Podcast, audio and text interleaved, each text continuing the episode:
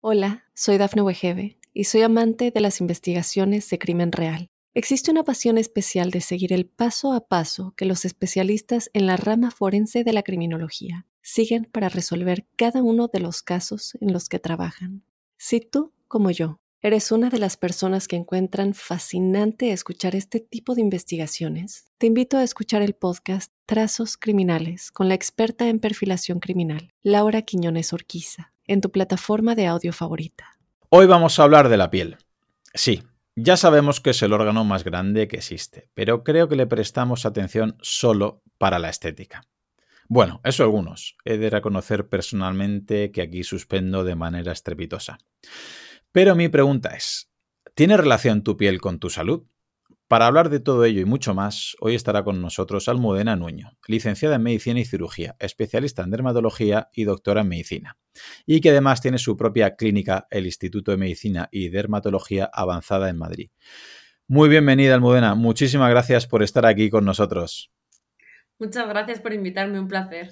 Bueno, pues el placer es mío y hoy, hoy suspendo esta temática, he de reconocer que, que, suspendo. Y antes de que me dé dos collejas, me gustaría pues que nos explicaras a toda la audiencia y también a mí cómo influye todo esto de la piel, porque repito, creo que es un tema que hoy en día mucha gente se cuida, pero sobre todo a nivel estético, pero yo pues como soy más, eh, soy un, fiel defensor de la salud, creo que también la piel influye de manera bidireccional. Así que la primera pregunta, Almudena, sería, ¿cómo nuestra salud interna afecta la apariencia de nuestra piel, si así lo hace? Bueno, pues es muy buena pregunta para empezar porque afecta a todo. Es decir, cuando uno está enfermo se le ve hasta cara de enfermo porque se traduce en la piel, ¿no? Y al revés, cuando estamos sanos, nos cuidamos, tenemos una piel mucho más luminosa. Y eso es por una serie de procesos que a lo largo de, la entrevista eh, te iré contando. Pero para resumir mucho, eh, la piel eh, como tú has dicho, es un órgano, el más grande de todo el cuerpo, y es la barrera entre el exterior y el interior. Entonces, a través de la piel vamos a poder identificar muchísimas, numerosas enfermedades que nos pueden dar pistas de lo que puede estar pasando por dentro. Y al revés, también hay enfermedades en la piel que nos pueden llegar, si no se curan o se tratan, a afectar por dentro. O sea que es bidireccional.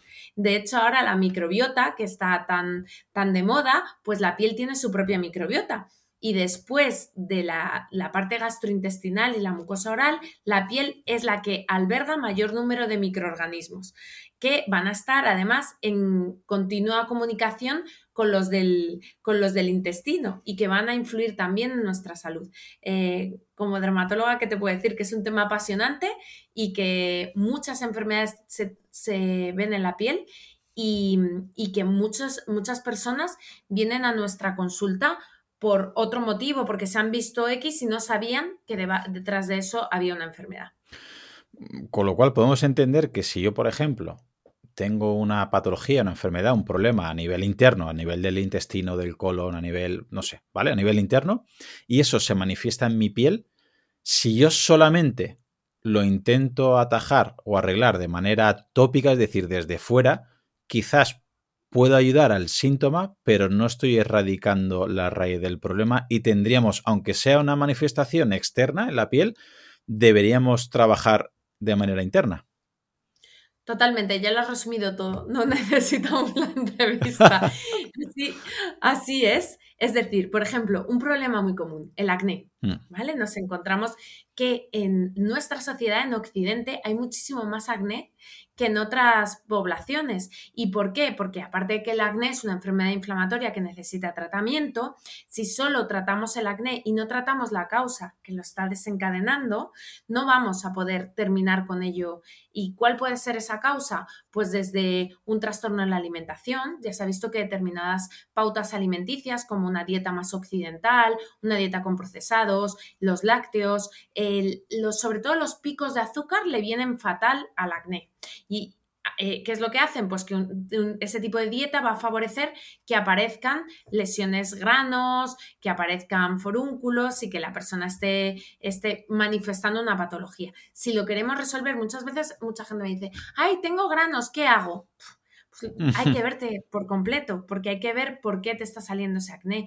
Eh, es verdad que en la adolescencia sale mucho acné porque por las hormonas se empieza a secretar más grasa y, aparece el acné porque hay un desequilibrio en la microbiota. Y bueno, si eh, eso se equilibra más o menos, se puede llegar a mejorar. Pero estamos viendo cada vez más casos de acné en personas adultas, bien por trastornos hormonales, bien asociado al estrés, que también el acné por estrés bien asociado a una alteración hormonal, bien asociado a, hábitos alimenticios nocivos o a falta de descanso o a suplementos, que hay gente que toma suplementos no adecuados que hacen salir acné. Entonces, todo eso lo tenemos que tener en cuenta para tratar. Y te hablo de esta patología, pero te podía hablar de muchísimas. Eh, la relación que tiene, por ejemplo, la psoriasis eh, con determinadas, es verdad que hay una predisposición genética, pero que luego muchos de nuestros hábitos pueden hacer que vaya más. Por ejemplo, en la psoriasis se ha demostrado que el tabaco, el sedentarismo, el no hacer deporte, la obesidad, sobre todo central, abdominal, van a favorecer que esa psoriasis vaya peor. Y al revés, gente que tiene muy claro que esto influye, le diagnosticas de la enfermedad de la piel y no solo tratan esa enfermedad de la piel, porque afortunadamente es un órgano accesible y con tratamientos tópicos podemos mejorar lo que en otras enfermedades no. Pero si eso lo combinamos con un cambio de las causas que lo han precipitado, pues tendremos una solución a largo plazo, que es lo que queremos. Hmm, completamente.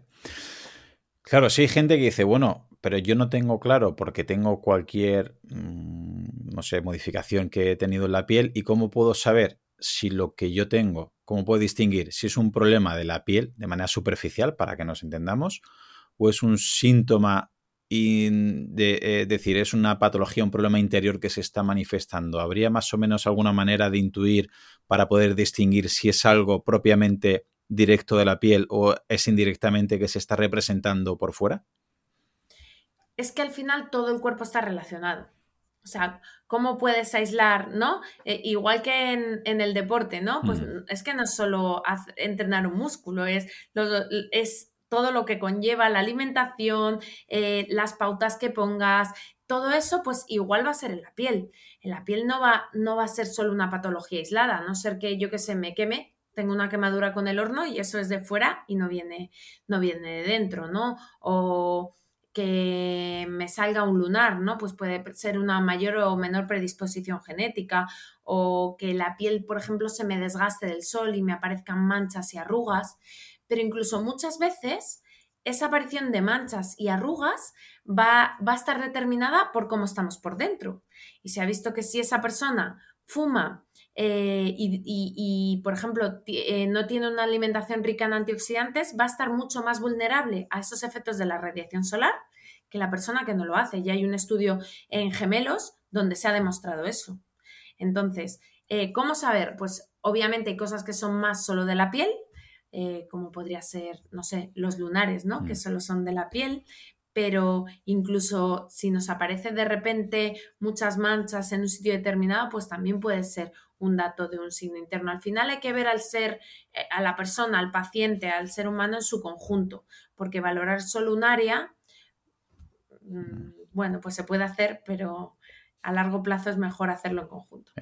Voy a tirar un poquito más del hilo del acné porque, bueno, yo soy profesor en un instituto y es verdad que es muy llamativo, hay muchos alumnos con, con acné y es común ver a ese alumno o esa alumna tomando bollería, tomando bebidas energéticas y claro, yo no dejo ser un profe de educación física que le digo, eso cuídatelo para la... Y dice, no, no, si yo ya me estoy tratando con Rakután o cualquier vitamina A o con cualquier tipo de de tratamiento que le pongan. A estas personas y a sus padres, ¿qué le podrías decir y decir qué porcentaje del tratamiento se están perdiendo? Por mucho que sigan con un medicamento o con una loción que le haya recomendado su dermatólogo o el médico especialista que esté visitando, pero si a nivel interno no cambian eh, el posible problema hormonal, metabólico, de síndrome metabólico, etcétera. Exacto.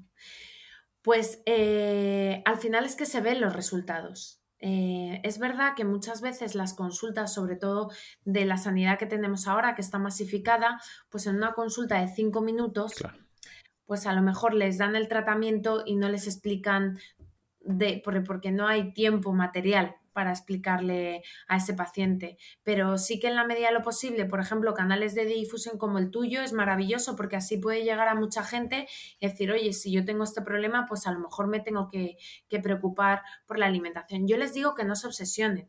Porque claro, muchas veces nos vamos al otro mm. extremo y al final son adolescentes mm. y no le puedes decir que, que no, que no hagan nada. Yo sí que les digo, el tabaco fuera, o sea, el tabaco eh, predispone al acné. Esas pieles de fumadores que han fumado toda la vida, que están llenas como de cicatrices, puntiforme en la mejilla, eso es el daño que va haciendo el tabaco a lo largo de toda la vida, o sea, que es de las cosas que más daña la piel.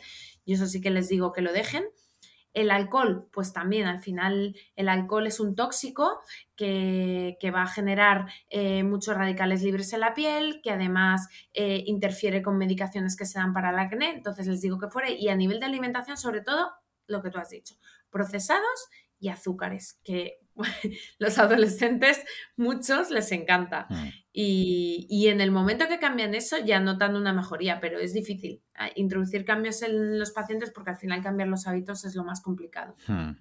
Desde luego, o sea, yo creo que mm, no solamente para la piel, al final, como estamos, o como tú lo enfocas muy bien siempre, ¿no? De manera holística, que influye todo. Al final te va a influir la salud en tus huesos, en tu descanso, en tu actitud, tu mentalidad, tu psicología, tu, tu piel.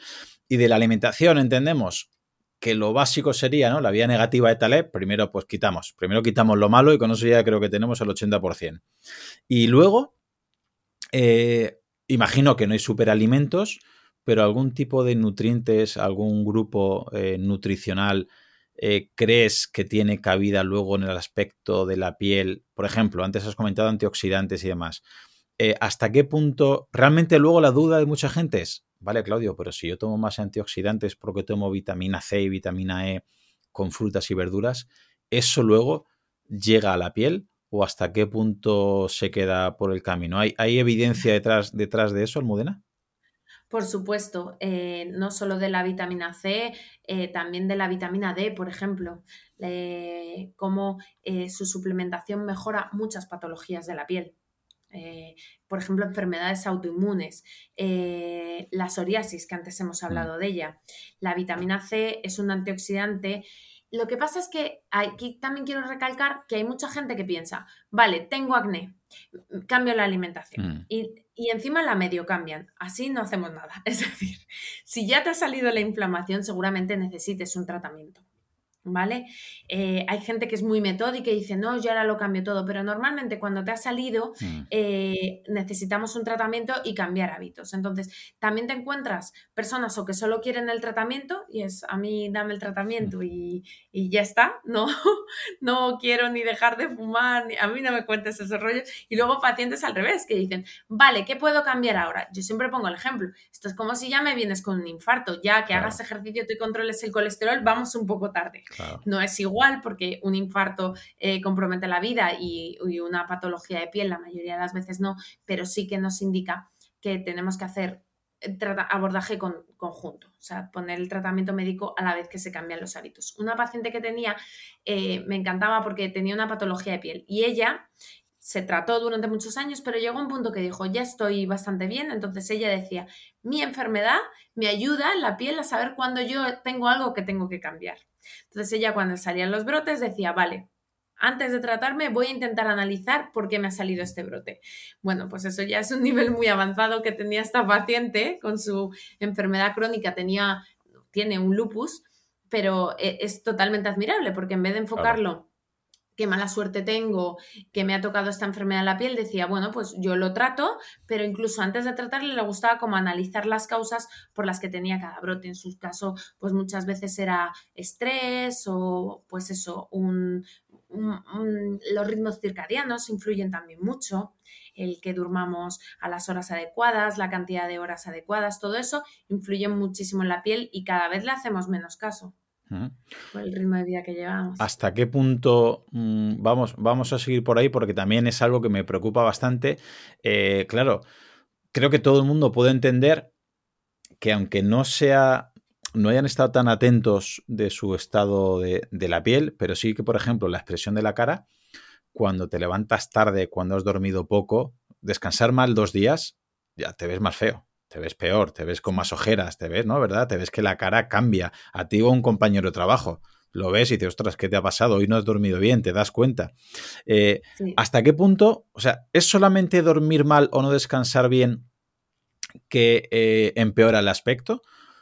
¿O también pasaría lo contrario? Es decir, si duermes lo suficiente, duermes bien, mejoraría tu aspecto y tu calidad cutánea o no tendría que ser por qué? Por supuesto. No hay más que pensar que en verano todos nos vemos más guapos, como tú has dicho, más feo cuando nos mm. descansamos en verano y la gente cree que es por el moreno.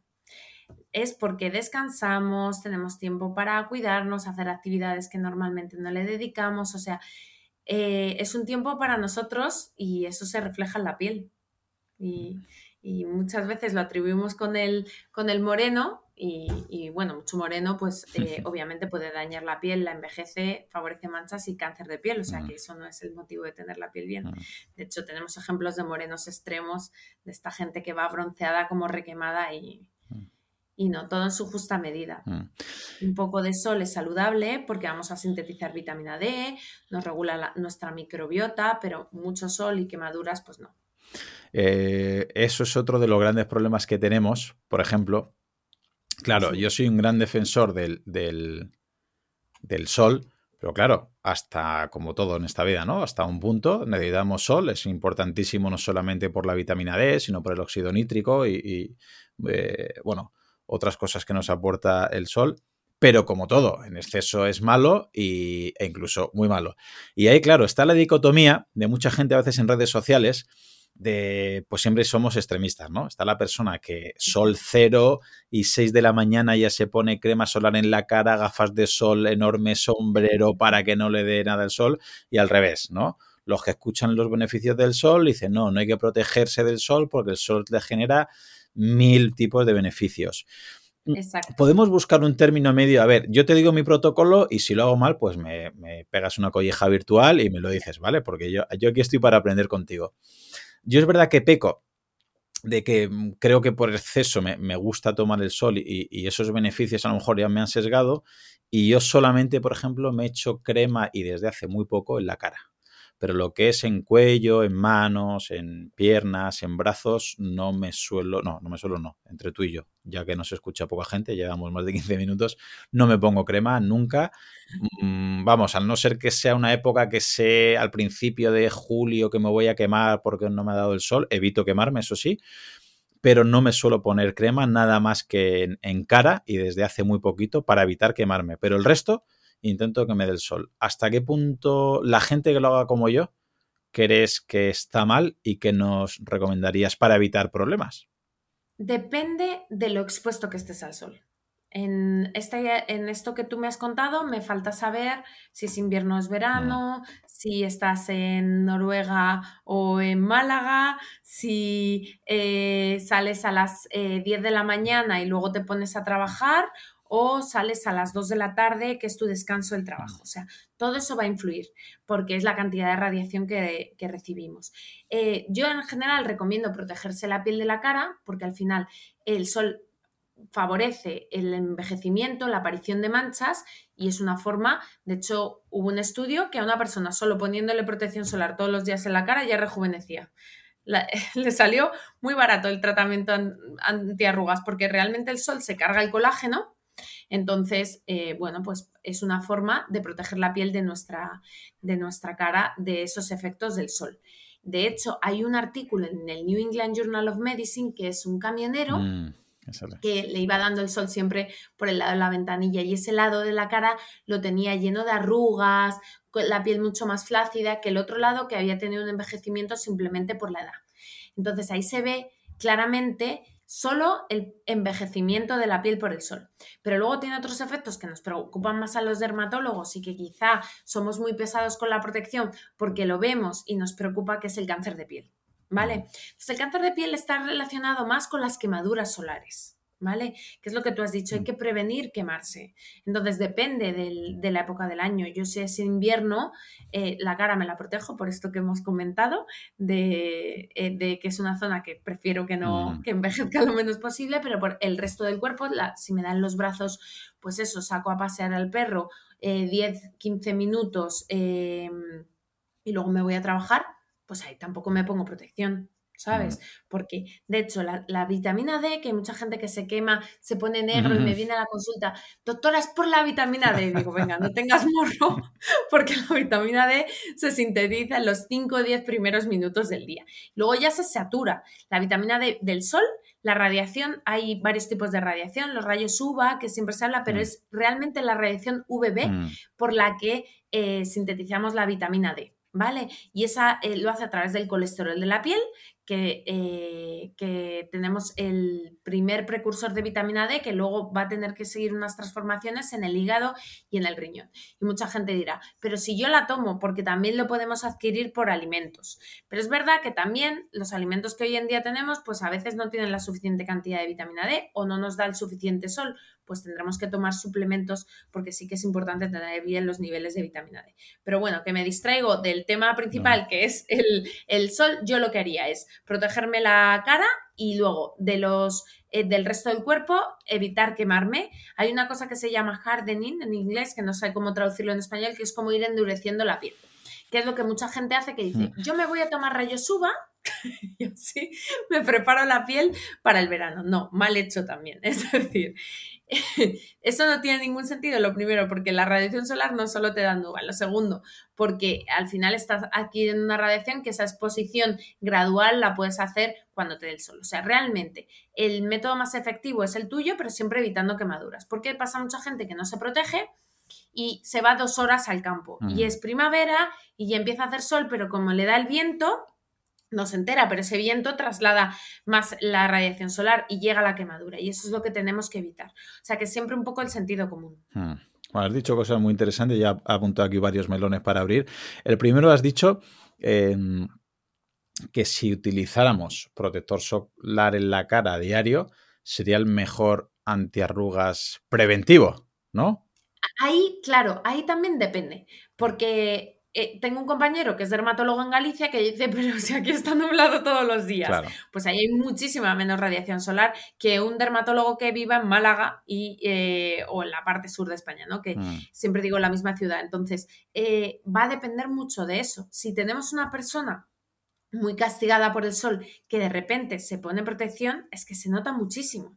Yo pacientes que vienen a mi consulta y lo hacen todo mal porque no se protegen del sol, no utilizan ningún tipo de crema específica, la alimentación no la cuidan, fuman y de repente vienen y dicen, quiero cambiar todo. Es que es radical como, como les cambia la piel, mm. pero les cambia desde fuera y les cambia desde dentro. Pero luego a lo mejor me vienes tú, que ya estás haciendo muchas cosas bien, y eh, pues ya que te pongas el protector si es que ya te lo pones. ¿Sabes? Entonces ya pues podemos añadir otros tratamientos antiedad para la piel como el retinol, el famoso retinol que nos va a ayudar a regenerar la piel. Es como hacer a la piel hacer deporte, ¿vale? Como si dijéramos, la forzamos a renovarse. O, por ejemplo, eh, poner antioxidantes encima de la piel que nos van a eh, ayudar con toda esta oxidación desde la radiación solar, la polución la polución nos destroza la piel.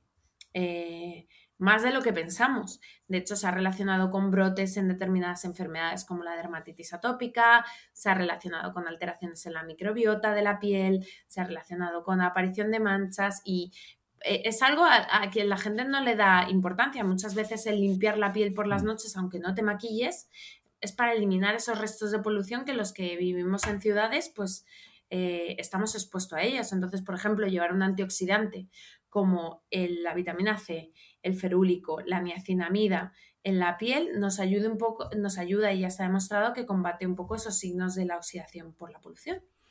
Bueno, pues aquí vamos a notar más melones para abrir. Me, gusta mucho cómo lo estás enfocando, pero antes me gustaría terminar un poquito lo que has comentado de la crema solar como preventivo antiarrugas porque decías que el sol, ¿no? O el exceso de la radiación elimina un poquito el colágeno de la piel y eso hace que aparezca la arruga. Y hay mucha gente que dirá, vale, pues precisamente yo no me pongo crema y yo luego tomo colágeno y ese colágeno va a la piel. ¿Qué les podrías decir a estas personas, Almudena?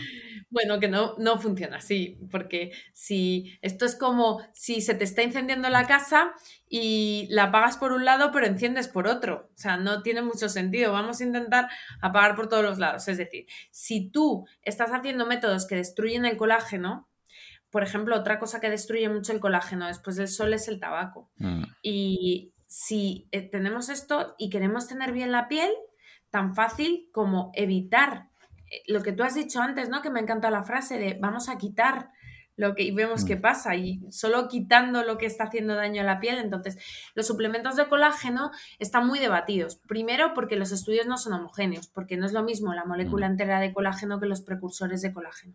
Y dentro de eso hay distintos tipos que pueden llegar mejor o peor a la piel. ¿No? Los hay más enfocados en articulaciones, los hay para la piel. Al final son precursores de colágeno que nos ayuden a formar, a formar colágeno. Y luego formaremos más colágeno si estamos estimulando a la piel a que lo forme. ¿Cómo estimulamos a la piel? Pues le hacemos regenerarse con cremas tipo retinol o con procedimientos, desde peelings, láseres o incluso el dermaroller, ese que son pinchitos en la cara. Todo lo que estimula a la piel a regenerar, al final no la tenemos quieta, sino la, la estamos estimulando. Es como, yo siempre lo comparo con el ejercicio, es como hacer a la piel hacer ejercicio. Entonces, una vez que tenemos la piel en ese punto, le aportamos la- los precursores para que lo forme más fácilmente. Que también una buena alimentación nos ayuda, como siempre decimos. Es que a lo mejor hay gente que se eh, obsesiona con tomar un montón de suplementos y lo que tiene que hacer Mm. es alimentarse bien. Sí, sí, es muy, es muy común, ¿no? Tomar vitamina C, vitamina E, vitamina D, tomar Y colágeno. un sándwich de la máquina. Correcto, correcto. Y al Starbucks a tomar un café de mala calidad y un sándwich de vending. Y al final dices, ostras, a lo mejor esas vitaminas, esos minerales, esos nutrientes, si los cogieras de la alimentación, eh, eh, sería seguramente los asimiles mejor. Y aparte de esas vitaminas y minerales, otros polifenoles, otros flavonoides que seguramente hacen efecto cóctel.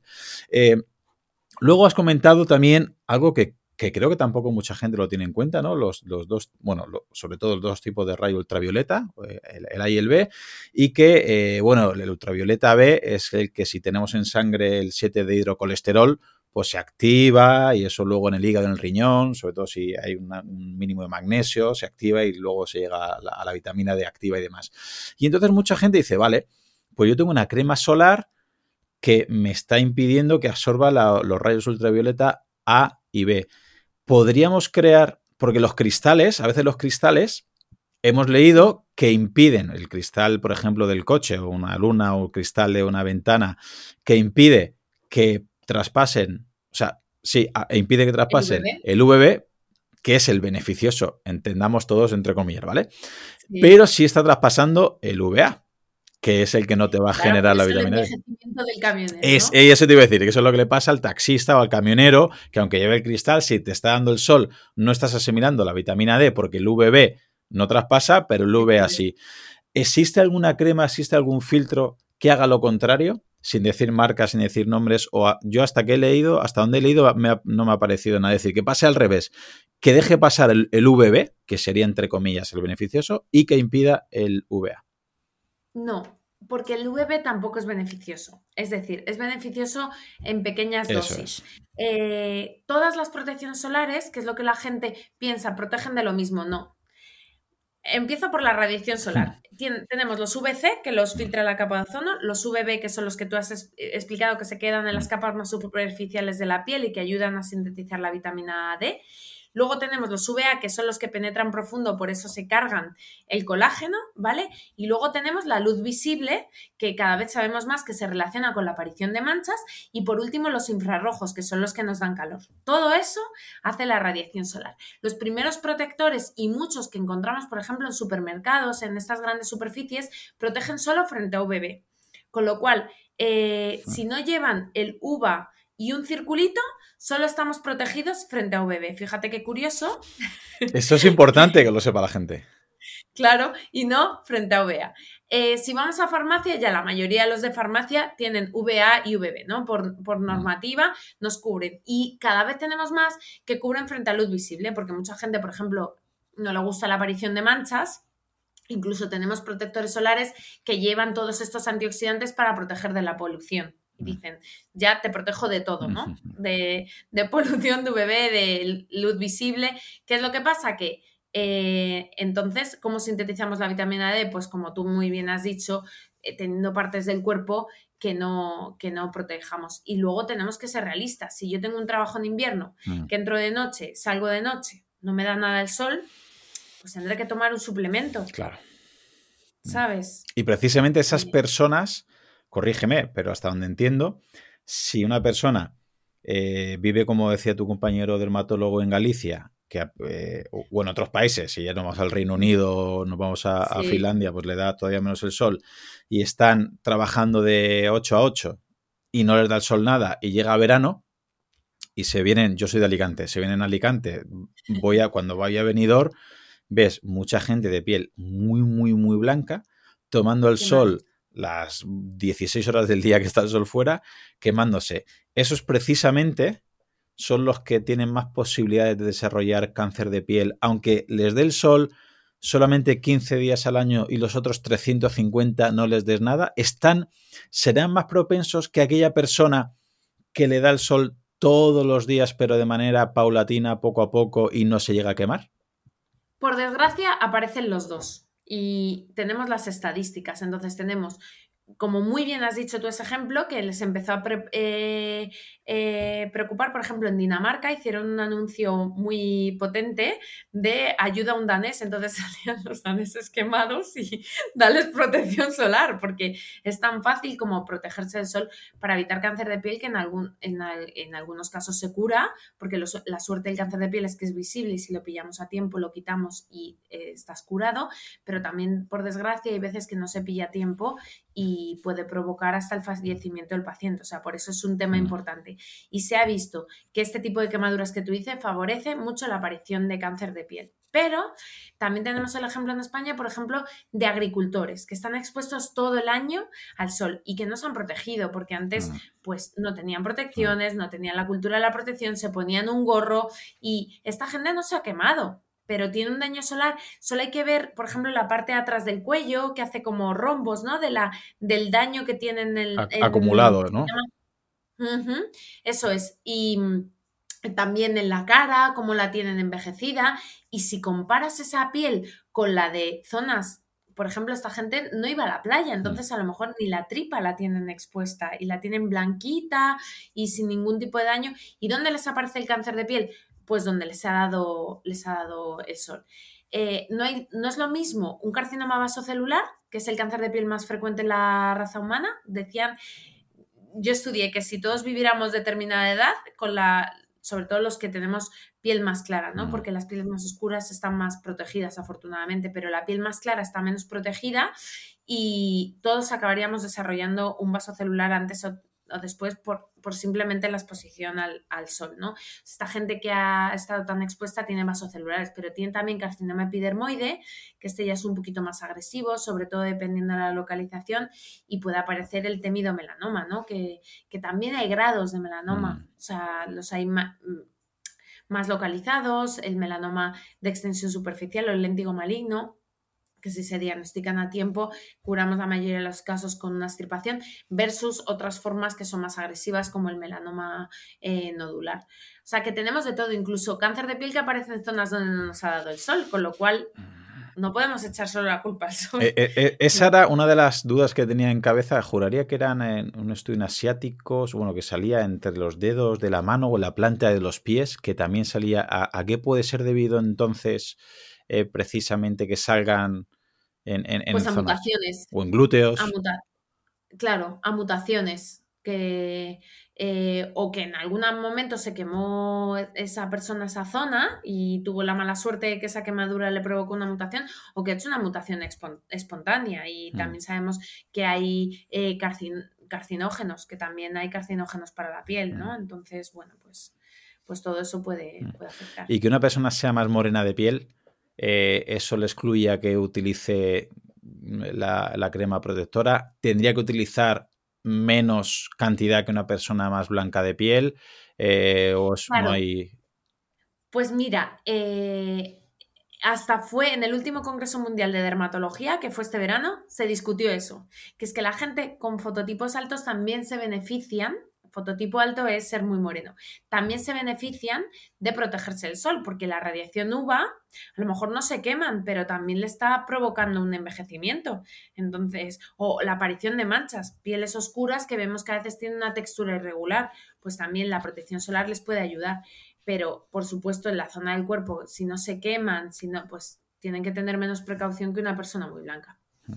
Bueno, pues aquí hemos aprendido varias cosas muy importantes y lo primero es que si vamos a coger una crema para protegernos del sol, eh, pues que por lo menos nos proteja de ultravioleta A y ultravioleta B, que no solamente sea de ultravioleta B.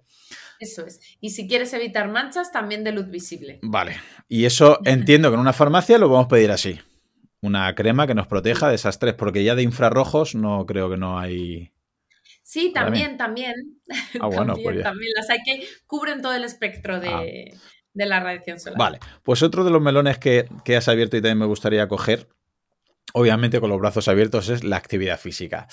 Eh, ¿Hasta qué punto realizar, eh, pues eso, deporte o ejercicio físico de manera regular afecta? Porque, claro, aquí yo creo, te voy a dar mi opinión a ver si me confirman mi hipótesis o no. Los que hacemos mucho deporte, sobre todo los que pues, vamos en bici o corremos, que estamos muy expuestos al sol, normalmente no nos cuidamos la parte estética ¿no? de salud, pues la crema, lo que te decía antes fuera de micro, ¿no? Pues lo último que se te tiene mil cosas y lo último es la crema, sobre todo si no te quemas.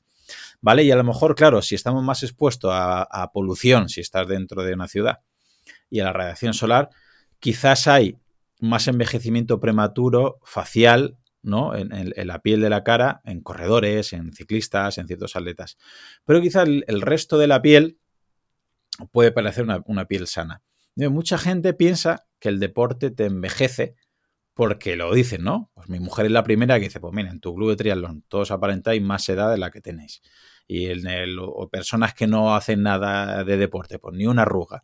Dices, bueno, quizás a nivel de arruga al principio puede ser por ese exceso de sol o ese exceso de polución, si haces deporte dentro de, dentro me refiero, en una ciudad, pero no significa que el deporte te envejezca. Es más, el deporte debería ser un protector siempre y cuando se haga moderado, se haga bien y no haya ningún problema. ¿Qué opinas de mi hipótesis o estoy diciendo alguna tontería con mayúsculas? Me encanta tu hipótesis. El deporte yo se lo mando a todos mis pacientes porque es eh, el mayor de, no sé si el mayor se puede decir así, pero sí que uno de los hábitos que más van a prevenir el envejecimiento y más nos van a proteger de muchas enfermedades. Fíjate, con el Alzheimer se ha visto que la gente que es, no es sedentaria y hace deporte tiene menos Alzheimer. O sea que ya estamos hablando de que nos influye hasta en el deterioro, en el envejecimiento no solo de la piel, sino también eh, neurológico. Dicho esto, ¿qué es lo que pasa con la gente que hace tanto deporte? Que a veces sometemos al cuerpo a una... Eh, o sea, no es lo mismo hacer un deporte de fuerza, además que no te esté dando el sol, ¿no? Ni la radiación solar, ni la polución, ¿no? Y haces deporte de fuerza controlado, ¿no? Que exponeros a veces a la intemperie, al frío, al... a, pues a, hacéis cosas increíbles, Es Que yo admiro, o sea, yo eh, eh, corro, corro, pero corro 10, 10K, no hago triatlón, me parece admirable. Que ya está bien, ya está bien, 10 kilómetros, ya está bien, ¿eh? y dos veces me he apuntado a una media maratón y me he lesionado antes de hacerla entonces, pero yo sigo intentándolo. Pero admiro mucho a la gente que sois capaces de hacer triatlones, de llevar al cuerpo hasta el extremo. ¿Qué pasa? Que a veces eso se nota también, porque estamos llevando mm.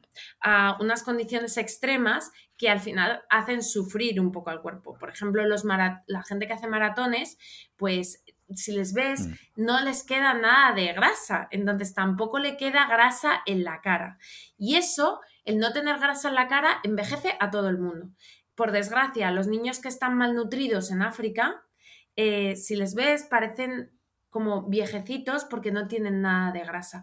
Porque al final, con la edad, con el tiempo perdemos la grasa, se nos queda la cara que se llama cadavérica, ¿no? Hmm. Entonces, cuando alguien entrena mucho y está con muy buena masa muscular y sin nada de grasa, puede dar ese aspecto. Eso es lo que pasa en algunos casos, que si a alguien le pasa, yo no le recomiendo que deje de hacer deporte, jamás.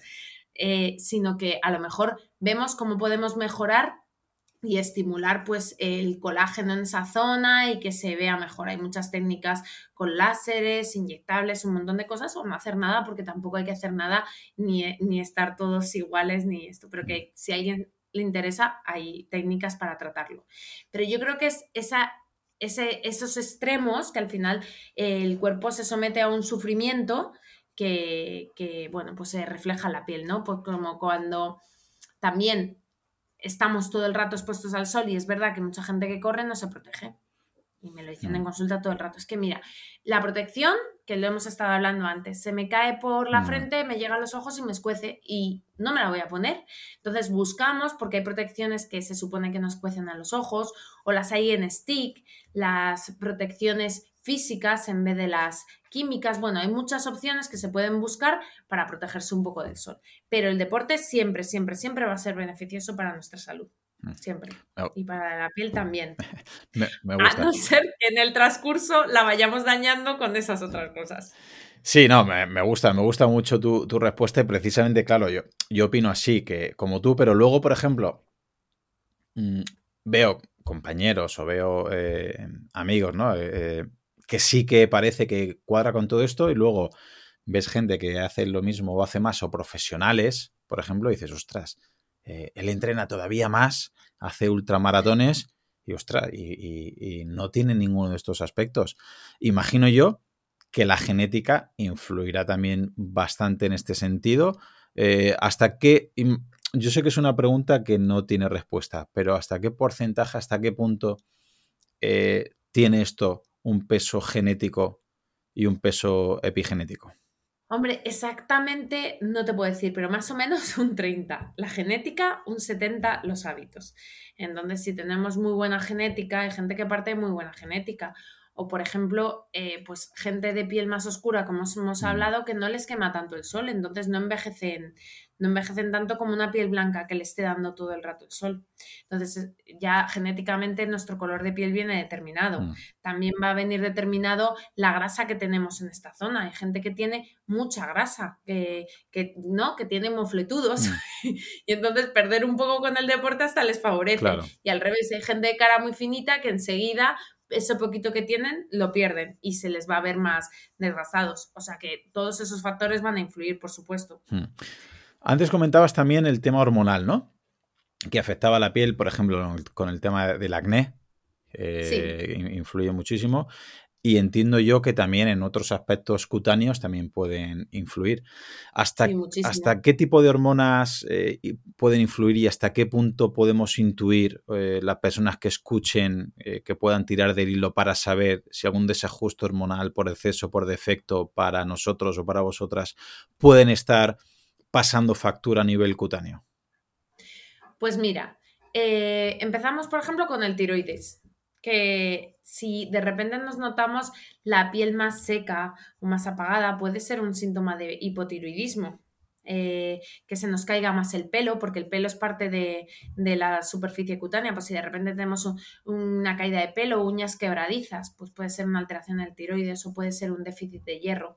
Pero si seguimos con hormonas, hablamos de la testosterona. Cuando tenemos un aumento de testosterona, podemos tener un aumento de la seborrea, de la secreción grasa, tenemos el pelo más graso, podemos tener también la piel más grasa y que nos salga más acné por ese desequilibrio en la micro microbiota por, e, y sobrecrece Cutibacterium acnes, también se ha visto malacesia y todo eso va a favorecer la aparición de lesiones de acné y es por el inicio es el aumento de la secreción grasa por la testosterona.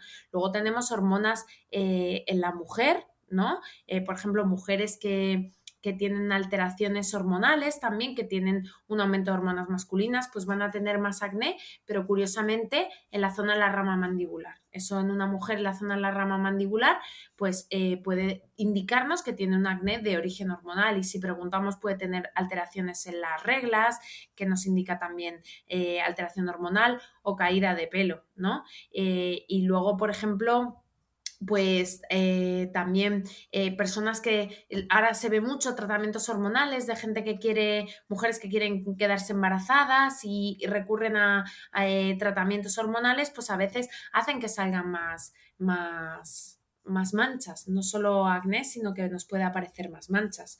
Luego el estrés, todo el tema del cortisol, es desde un estrés crónico que favorezca una caída de pelo continua, eh, dormir mal que nos va a favorecer la aparición de ojeras, eh, hasta bueno, un cortisol, un realmente síndrome de Cushing, donde el cortisol esté elevado, vamos a tener una cara redonda, una aparición de eh, giba, vamos a tener estrías, unas estrías de aparición brusca, no en un en un adolescente que está creciendo, ¿no? Y que a veces aparece, ¿no? En una embarazada que le aparecen estrías por la distensión de la piel. Pues si de repente aparecen unas estrías violáceas, pues ojo, vamos a, vamos a observar ese signo en un adulto que puede ser que tenga un aumento de cortisol. Fíjate, tuve yo un caso de una paciente que me vino porque es que se veía que, que, estaba cada día como más, me veo la cara peor, me veo mal. Y yo había conocido a esta persona hace, hace años y realmente tenía razón, tenía los rasgos más toscos.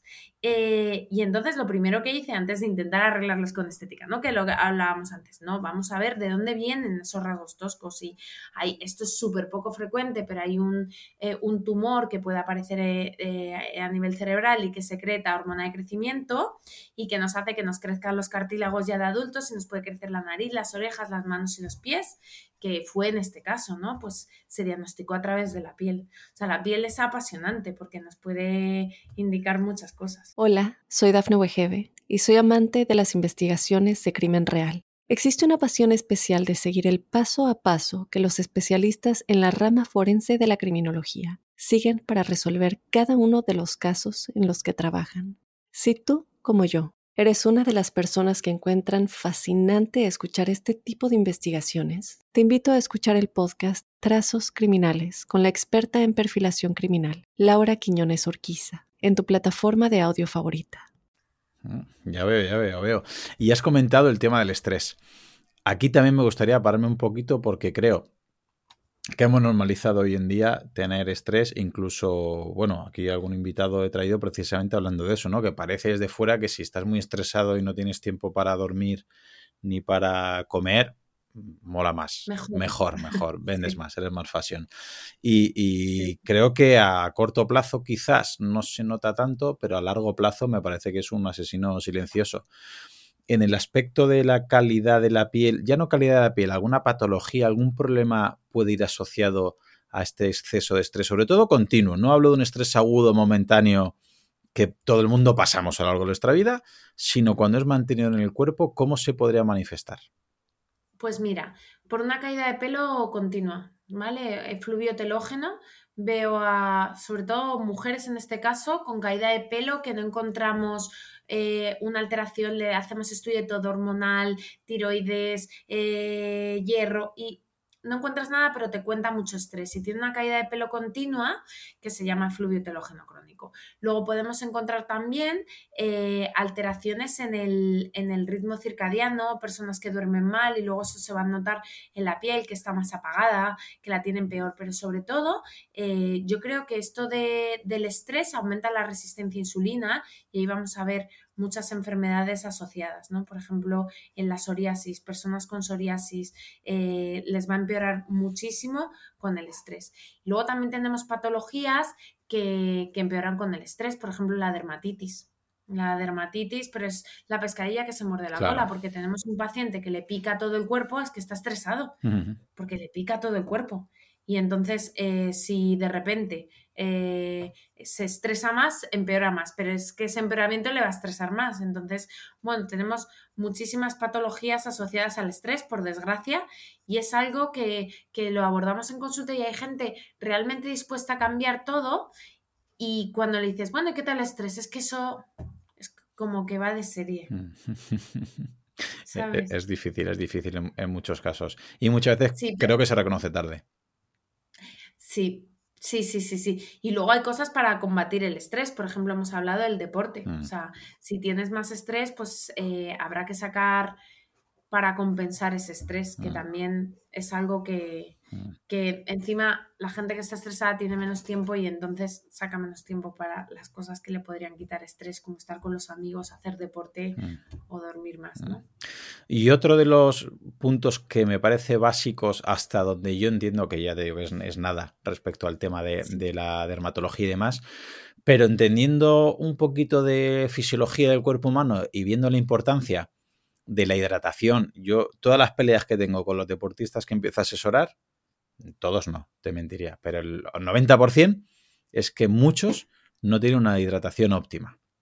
¿Vale? Con tiras de reactiva de la orina o simplemente valorando el color de orina, muchas veces te das cuenta que no están deshidratados, pero no tienen una hidratación óptima.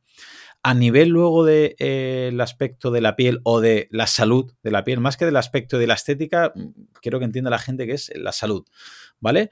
Se podría ver repercutida la piel si no hay una hidratación. Repito, no una deshidratación, sino una hidratación óptima. Sí, sí, te entiendo.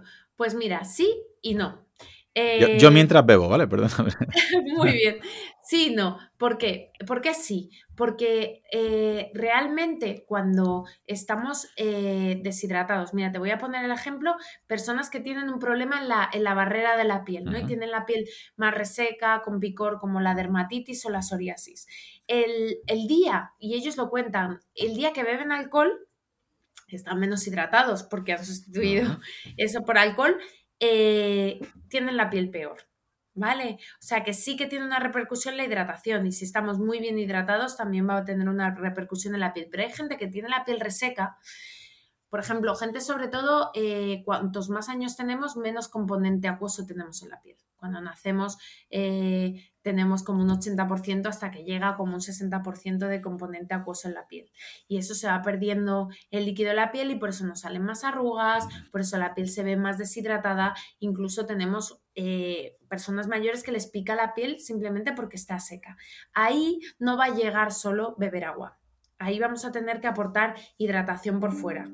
¿Vale? Entonces, eh, sí, por un lado, porque, porque ayuda, pero en algunos casos no es suficiente. Respecto a la contaminación ambiental, eh, hablabas que quizás muchos de nosotros no nos damos cuenta de que, sobre todo los que vivimos ¿no? en, el centro de la ciudad, pues no te das cuenta, vas a trabajar, vas, bueno, en tu día a día, pero esa polución, esa contaminación, también poco a poco va haciendo mella respecto que si viviéramos eh, alejada de esta, de esta contaminación.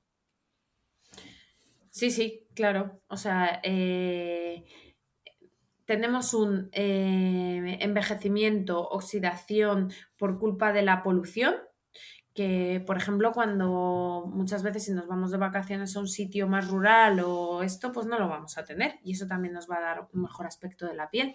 Está comprobado que en la polución no es solo el humo del tabaco, no es solo, pues es todos los contaminantes que están en el, en el aire, todo eso nos afectan diariamente a la piel, ¿vale? Y generan hacen, llegan, o sea, al final es un tóxico que está llegando a través de la piel y hace que generemos radicales libres, nos va a alterar la microbiota que tenemos en, en, la piel y todo eso, bueno, pues tenemos que contar con ello y saber que hay modo de combatirlo desde dentro, alimentándonos muy bien, tomando los antioxidantes, como de fuera, que nos podemos poner antioxidantes tópicos, limpiándonos muy bien la piel por las noches, aunque no nos maquillemos, ese es el motivo de recomendarlo.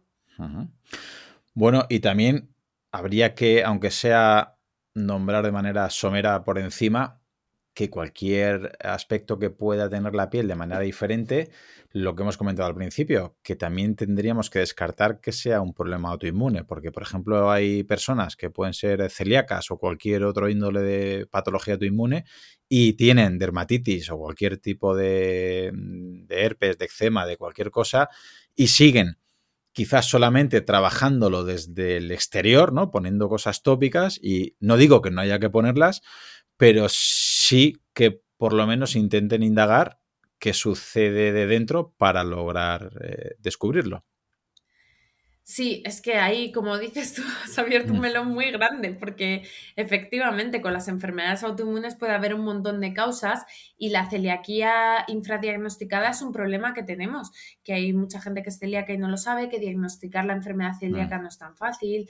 Me imagino que ya habrás hablado de este tema, entonces ahí no me voy a meter, pero hubo una revisión hace dos o tres años en la revista americana de dermatología y cogieron de esto de Big Data un montón de pacientes y vieron que eh, muchas enfermedades cutáneas eran más frecuentes en pacientes celíacos que en pacientes que no lo son.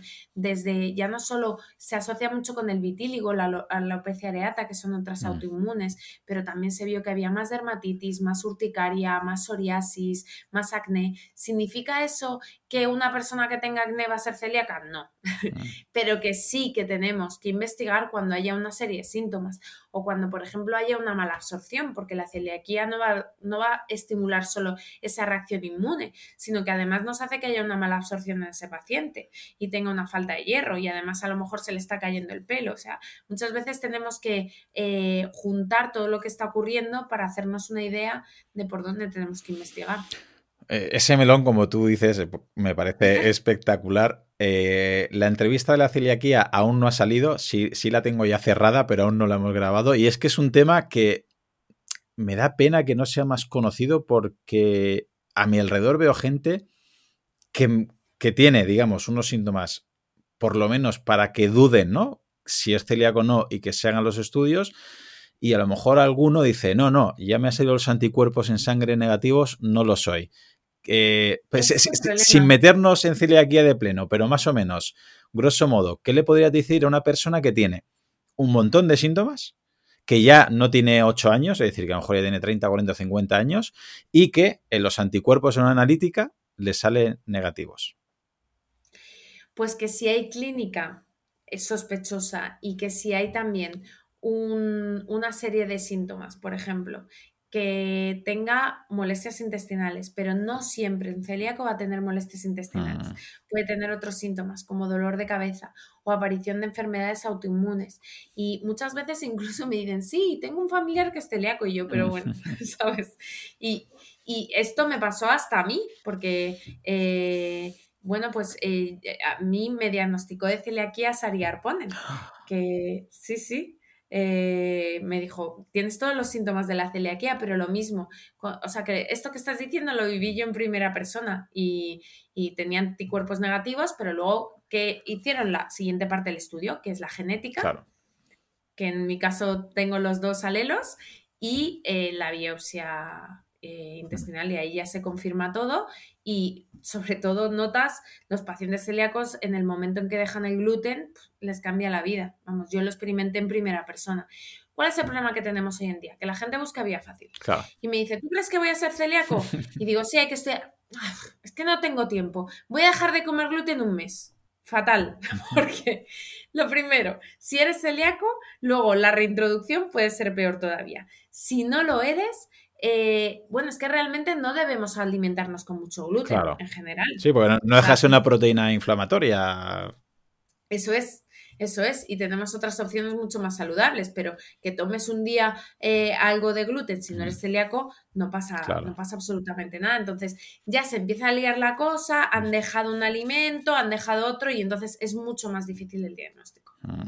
Completamente, completamente. Y si esa persona es celíaca y tiene problemas cutáneos, pues hasta que no dé con la aquí de la cuestión y se haga las pruebas como tú dices, pues sería, sería inviable trabajarlos de fuera.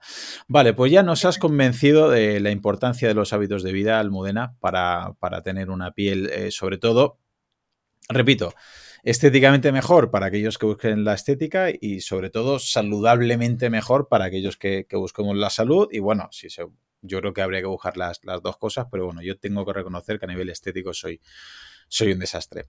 Pero bueno, ahora me gustaría que nos dijeras, aunque imagino que es imposible, Mm, no una rutina como tal, porque no me gusta esa palabra, pero bueno, sí más o menos algunos consejos a lo largo del día, desde que nos levantamos hasta que nos acostemos, ¿vale? De qué cuidados básicos para la piel, para mantener una piel eh, saludable, sin buscar la exquisitez. a mí me gusta siempre aplicar la ley de Pareto, ¿no? Que el, el que 20% de las cosas nos pueden dar el 80% de resultados. Estoy seguro que podríamos aplicar 5.000 técnicas mejor y más cremas y otras cosas más complicadas para buscar el 10. Pero aquí no buscamos el 10, aquí vamos a intentar buscar el 8, ¿vale? Y aplicar lo mínimo posible para aprobar con Almudena Nuño en, en, dermatología. ¿Nos podrías decir más o menos desde que nos levantamos hasta que nos acostemos qué cuidados podríamos tener? Sobre todo, lo voy a sesgar un poquito en personas deportistas, ¿vale? Y como yo, que venimos de cero, o sea, que yo no me he hecho una crema en mi vida, que me lavo la cara por la mañana y por la noche te reconozco que no me lavo la cara antes de acostarme, o sea, que hago en el aspecto de dermatología tengo un cero, ¿vale? bueno, me he hecho crema a veces desde hace poco. Así que más o menos, grosso modo, ¿nos podrías decir una rutina diaria? Bueno, pues eh, ya hemos hablado de mm. muchas cosas, eh, pero así para ordenarlo, ¿no? Por la mañana se recomienda lavar la, piel, ¿vale? Eh, bueno, para, estar sobre una piel limpia, pero no es imprescindible. O sea, el, lavado de piel, yo digo que el, más importante es por la noche, ¿vale? Agua, pues muy fría para activar la piel, como la piel, como el resto de esto, nos activa y nos va a ayudar esa vasoconstricción, esa estimulación. ¿Una ducha fría, una ducha fría valdría? Pues ahí ya tengo un positivo, vale. Sí. Ducha fría, muy bien. Luego, ¿qué vamos a hacer? Pues depende de cuál vaya a ser nuestra rutina. Si, como te digo, desafortunadamente nos tenemos que meter mm. en el coche, eh, llegar al trabajo y no salimos hasta por la noche, pues no hace falta una mm. protección solar. Pero si vamos a salir mm. y queremos conservar nuestra piel bien, pues nos aplicamos un protector solar que cada uno coja la forma que mejor le venga, ¿sabes? A uno le gusta más eh, con color, otros sin color, eh, otros, eh, pues eso, que no les cueza los ojos, otros les gusta que sean spray porque se lo echa muy rápido. Encontrar la fórmula, hay mil formas.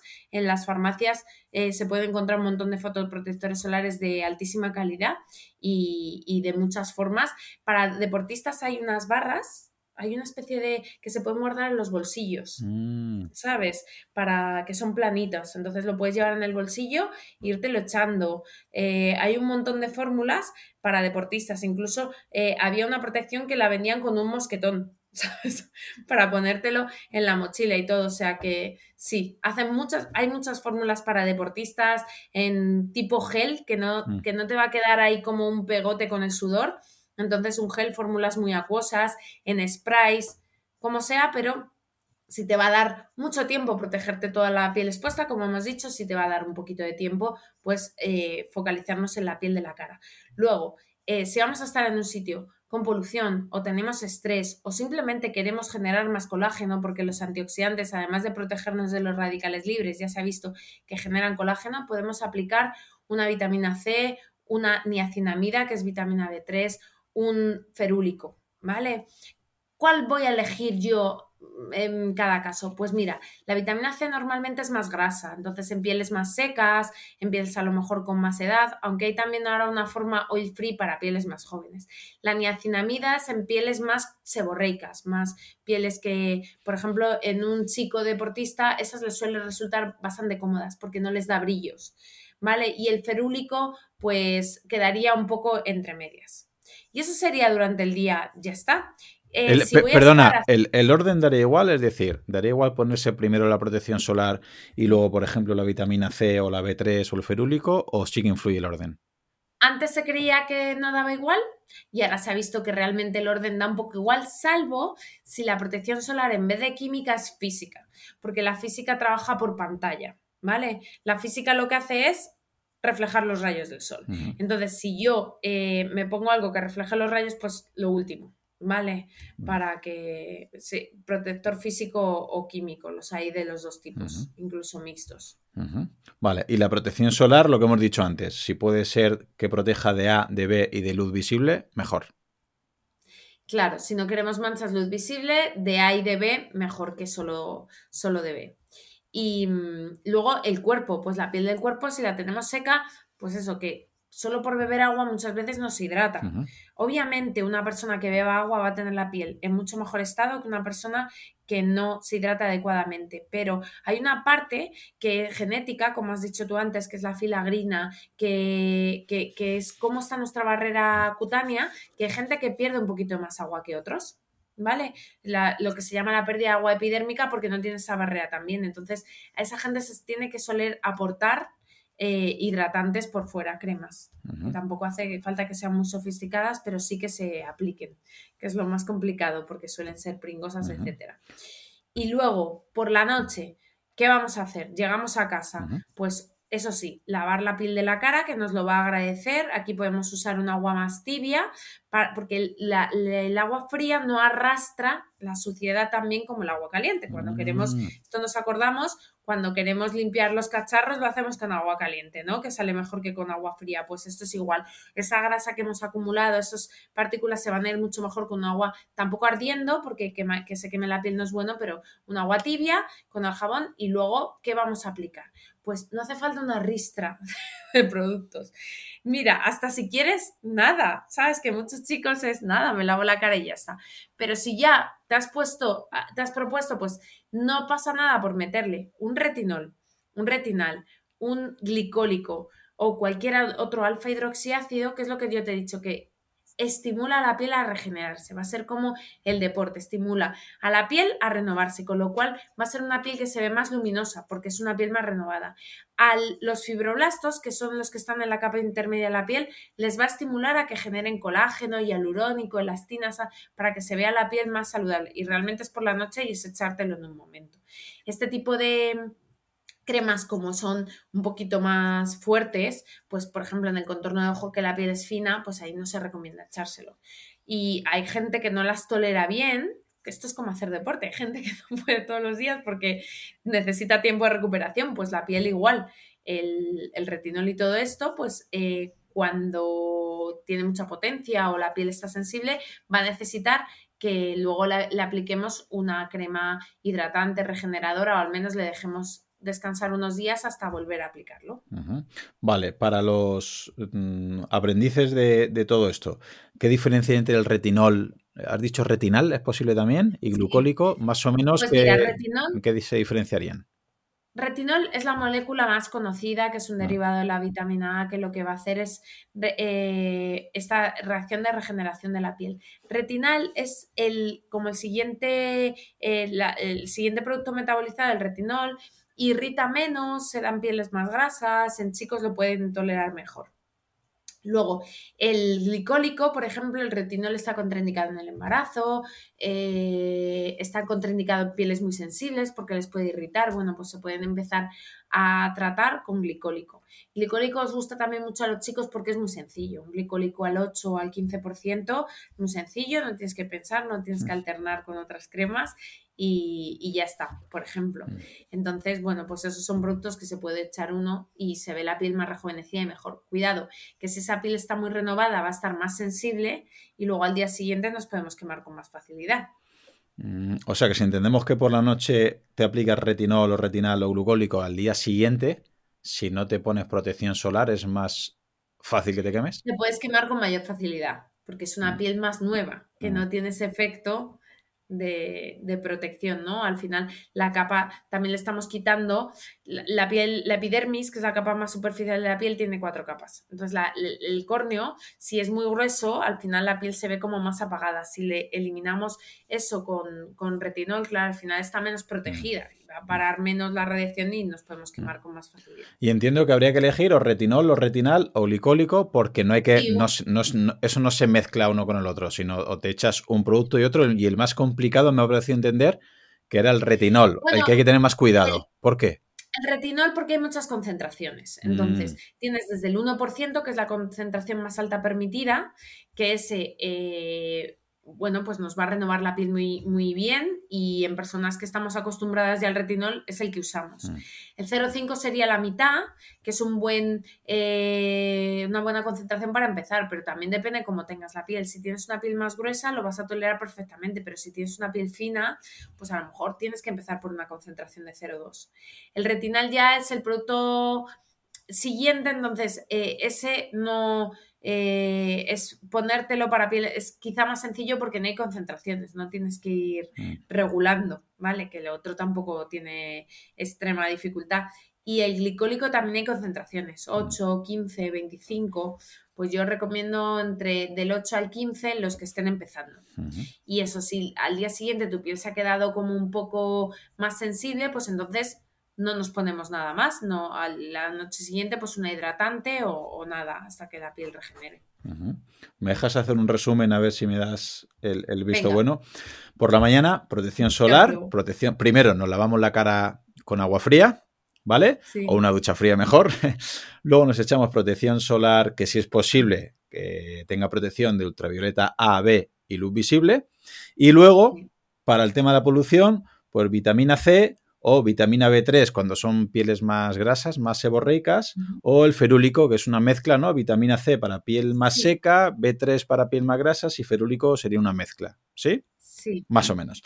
Y ya por la noche, con agua tibia, más tirando a caliente, que no tiene que ser muy caliente, pero agua tibia, y eh, ir progresando desde el glicólico entre 8 y 15%, cuando ya se acostumbre la piel a ello, retinal, y lo último sería cuando ya está la piel más acostumbrada, el retinol. Y como eso puede causar en algunas pieles más secas o más frágiles o más débiles, por así decirlo, que se irrite, ir alternando un día echar retinol y una, o sea, una noche echar retinol y otra noche es una crema hidratante para no irritar demasiado. Ahí lo único que te diría está perfecto, pero que puedes empezar directamente con el retinol. Ah, vale. No hace falta hacer glicólico retinal. No, puedes empezar directamente con el retinol. Si tu piel, la, normalmente la piel de los chicos, que es una piel más saborrica, aguanta el retinol perfectamente de primeras. Mm. Eh, pieles más sensibles hay que hacer otras estrategias, que está bien conocerlas, pero yo a un chico le diría que directamente empiece con el, con el retinol. Sobre todo los que no hacemos nada, habrá un gran paso, ¿no? Y luego hay otra cosa que, otro compuesto que se llama cuquiol, que es como el retinol vegano. Es un retinol vegetal que no sé, pero bueno, eh, yo ese lo, lo, utilizo, lo utilizo menos. Mm, vale, porque también imagino que en el tema de la dermatología, eh, personas veganas o personas celíacas, ¿es posible o ya estoy preguntando algo que no tiene mucho sentido? ¿Puede haber gluten o, o la gente pregunta eh, veganos o celíacos, digo dos, tipos, dos perfiles, porque me, viene a la cabeza que a lo mejor lo buscan y, se suelen dar esas preguntas en dermatología.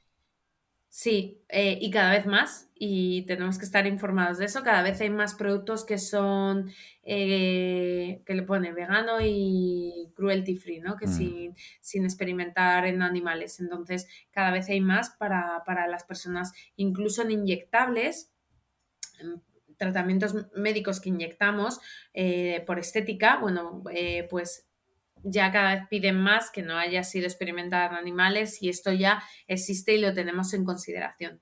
Respecto al gluten, hay algunos cosméticos que contienen gluten. Entonces, bueno, un celíaco al final se va a activar cuando lo ingiera. Claro. ¿Vale? Pero hay gente que tiene alergia, mm. real alergia al gluten y entonces esto lo pueden, lo pueden llevar mal. Yo he tenido algún paciente, aunque no es lo normal. Ah. Bueno, pues imagino que a partir de aquí habrá mil tratamientos más, pero ahí ya mm, las personas que quieran eh, profundizar, pues que se pongan en contacto con la clínica de Almudena y dinos, por favor, para todas esas personas que les gustaría profundizar, dónde te pueden encontrar bien para un tratamiento o eh, donde divulgas para aprender más acerca de todas estas temáticas tan apasionantes que sobre todo explicas de manera tan amena y tan fácil de entender, Almudena. Muchas gracias, ha sido muy, muy, vamos, que el placer ha sido mío, a mí me encanta explicar y tus preguntas han sido muy interesantes. Pues eh, yo estoy en el Instituto de Medicina y Dermatología Avanzada, que ahí trabajamos un equipo, no solo de dermatólogos, también hay cirugía vascular, hay endocrinología, pronto va a empezar trauma para, para claro, es que es súper importante el deporte, eh, eh, psiquiatría, porque el bienestar interior también es muy importante, ginecología, o sea que cada vez somos un equipo más que va creciendo porque, y, y todo comenzó con la piel, o sea que, y también pues tengo Instagram que se llama Almuderma, y, que ahí también, pues eso, eh, me dedico a la divulgación y, también si tienen alguna duda la contesto encantada. Pues muchísimas gracias, Almudena. De verdad es un placer que te hayas pasado porque, bueno, como ha podido entender ahora mismo y comprender la audiencia, eres una gran profesional porque lo explicas todo muy bien y si lo explicas también significa que lo conoces muy bien. Y aparte me consta que eres muy buena persona y de hecho eh, no lo has dicho ni me lo has dicho a mí, pero bueno, yo investigo antes de entrevistar a la gente y sé que, por ejemplo, estuviste de voluntaria en el IFEMA y también eso dice mucho de, de ti, de Sari Alponen y este tipo de, de, doctores, pues que a veces creo que injustamente no hablamos cuando hay algún fallo de algún médico o cuando los médicos no le dedican el tiempo suficiente a un paciente o cuando hay algo de iatrogenia quizás muy llamativo, ¿no? Y sale a la luz pero también me gustaría romper una lanza a favor pues, de los médicos, obviamente, y sobre todo de personas como Sari y como tú, que aparte de divulgar y hacerlo bien, pues con estos actos como del IFEMA con el dichoso COVID, pues eh, trabajáis de manera desinteresada y por el bien de, todos. Así que de, todo corazón, muchísimas gracias por, por, lo que haces y por ser como eres, Almudena. Muchas gracias a ti. Y hasta aquí el episodio de hoy. Probablemente si tienes la capacidad de disfrutar de este contenido, tendrás la suerte de vivir en un lugar y en un contexto que con muy poco podrás hacer mucho, como cambiar y salvar vidas. Por ello te pido que si te ha gustado el contenido o te ha aportado algo de valor, el mejor regalo que me puedes hacer es que te unas a mi equipo de donación para que ayudemos juntos a que otros puedan vivir y además hacerlo de la manera más saludable y digna posible. Gracias a Pablo Melchor y Ayuda Efectiva, tenemos un equipo de donación destinado a un fondo de salud, donde el dinero que inviertas te aseguran que es la manera más eficaz demostrada para salvar vidas en los países más necesitados, con programas como prevenir la malaria, incentivar la vacunación en los más pequeños y combatir el déficit de vitamina A, como ya vimos en el episodio 120. Si quieres colaborar, te espero en mi equipo en ayudaefectiva.org barra profe Claudio Nieto. Tu contribución, por muy pequeña que sea, podría marcar una gran diferencia, ya que con todas nuestras donaciones juntas generaremos oportunidades para aquellos que más lo necesiten. Muchas gracias.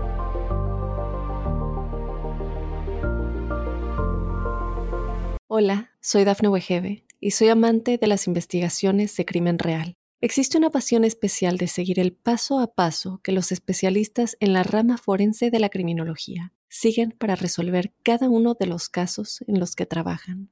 Si tú, como yo, eres una de las personas que encuentran fascinante escuchar este tipo de investigaciones, te invito a escuchar el podcast Trazos Criminales con la experta en perfilación criminal, Laura Quiñones Orquiza, en tu plataforma de audio favorita.